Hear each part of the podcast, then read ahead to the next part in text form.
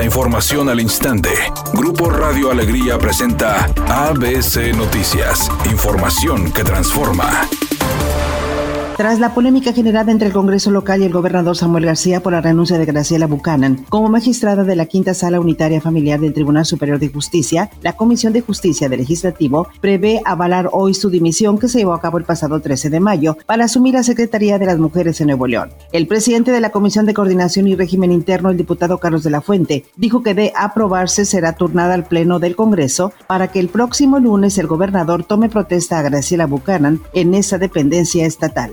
El coordinador de la licenciatura en terapia física y readaptación deportiva de la Universidad Autónoma de Nuevo León, Luis Enrique Carranza, informó que según datos del INEGI, en México 42% de la población realiza alguna actividad física por cuestiones de salud, sufriendo alguna lesión al realizar sus entrenamientos. Sin embargo, dijo que solo hay un fisioterapeuta por cada 3.972 habitantes, por lo que esta área del deporte y medicina tiene una gran oportunidad de desarrollo y la Facultad de Organización Deportiva ofertará la licenciatura en terapia física y readaptación deportiva a partir del semestre agosto-diciembre del 2022, indicando que se tendrá la participación del Departamento de Medicina del Deporte, donde el doctor Oscar Salas Fraire encabeza el grupo de catedráticos que estará impartiendo algunas materias. Luego de la confirmación de nueve muertos por el impacto del huracán Ágata en Oaxaca, el secretario de la Defensa Nacional, Luis Crescencio Sandoval, informó que continúa la búsqueda de cinco personas desaparecidas en la costa y sierra de la entidad. Dijo que ya se restableció el 80% de la electricidad y se trabaja a marchas forzadas para restablecer los caminos afectados. Asimismo, mencionó que se atiende a los damnificados con agua potable, despensas, albergues y servicios de salud. Continúan los esfuerzos de las demás dependencias que participan en el auxilio a la población, como es Comisión Federal de Electricidad, con agua, la Secretaría de Infraestructura y Comunicaciones y Transportes, la Secretaría del Bienestar, la Secretaría de Salud.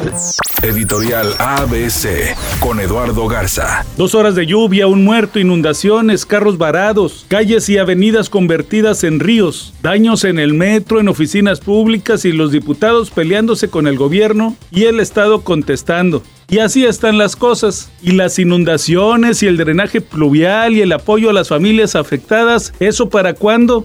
ABC Deportes informa, Roberto Medina deja de ser técnico de Tigres Femenil, deja la vara muy alta después de dos campeonatos que llevaron a Tigres a ese bicampeonato, que es el único equipo que lo ha podido lograr en la Liga Femenil. Dos finales, una semifinal, 122 juegos, los que tuvo en temporada regular, solamente tres derrotas y aún así le dieron las gracias. Los problemas en el equipo de Tigres Femenil hacen mella y Roberto Medina sale del equipo. Tal parece que a Cristian Odal le salió el tiro por la culata. Primero estuvo muy bravucón contestándole a J Balvin. Hasta dijo que le iba a componer una canción para contestarle musicalmente. La anunció, la anunció y la volvió a anunciar y hasta ahora no ha salido. En cambio, las críticas en lugar de irse contra Balvin se fueron contra Nodal. Le dijeron que se prendió, que se ganchó y que lo que era una broma acabó en un mega zafarrancho. Es un día con presencia de nubosidad. Se espera una temperatura máxima de 34 grados, una mínima de 28. Para mañana sábado se pronostica un día con escasa nubosidad. Una temperatura máxima de 36 grados, una mínima de 22. La actual en el centro de Monterrey, 28 grados.